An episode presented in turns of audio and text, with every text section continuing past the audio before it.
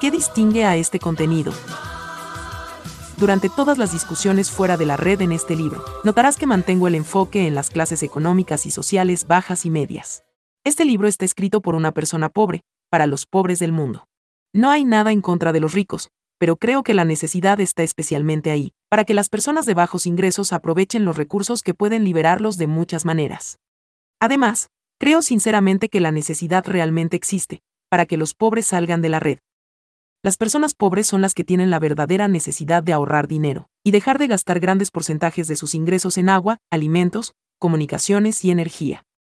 A las personas poderosas, en gran medida, no les importa pagar por estos recursos, ya que sus ingresos son mucho más altos y el porcentaje que pagan por ellos es relativamente pequeño. Y, muchas personas ricas están posicionadas para aprovecharse de la situación habilitada por la red. Por ejemplo, a menudo pueden ricos contratar empleados con salarios más bajos para sus negocios. Pueden acumular más poder social, económico y político sobre una mayor parte de la población. Pueden ganar más dinero con sus inversiones en las industrias del agua, alimentos, comunicaciones y energía, entre otros muchos beneficios. Pero, esto lo hacen a costa de los pobres.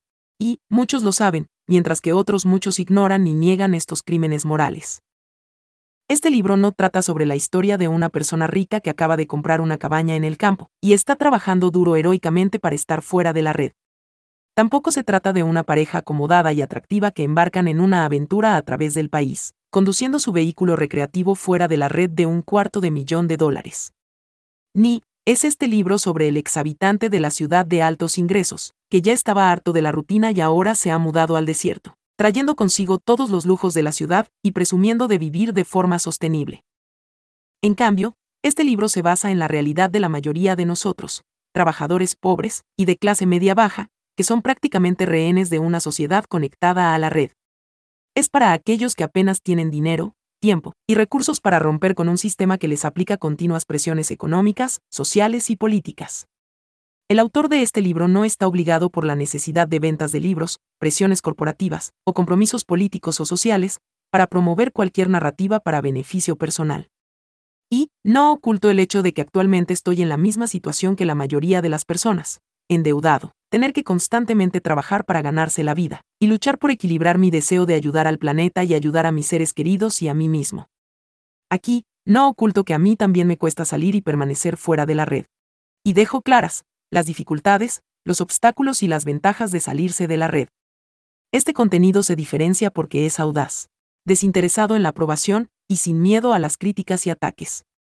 Este contenido solo está interesado en ayudar y mejorar la vida de quienes lo necesitan, y exponer un sistema que quiere atraparlo, literalmente.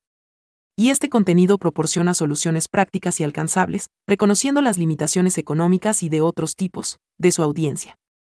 Aquí, intento brindar el razonamiento, la inspiración, la resolución, las limitaciones, los beneficios, y una guía paso a paso para vivir fuera de la red. Y, promuevo vivir fuera de la red como una búsqueda de por vida, un estilo de vida y una comunidad. No os equivoquéis, no excluyo a nadie.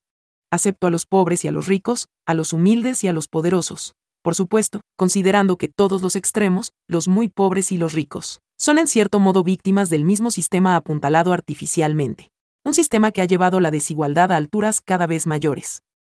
Aquí, siempre tengo como objetivo, ir socavando las columnas artificiales de este sistema, para lo que realmente creo que es en beneficio de todos.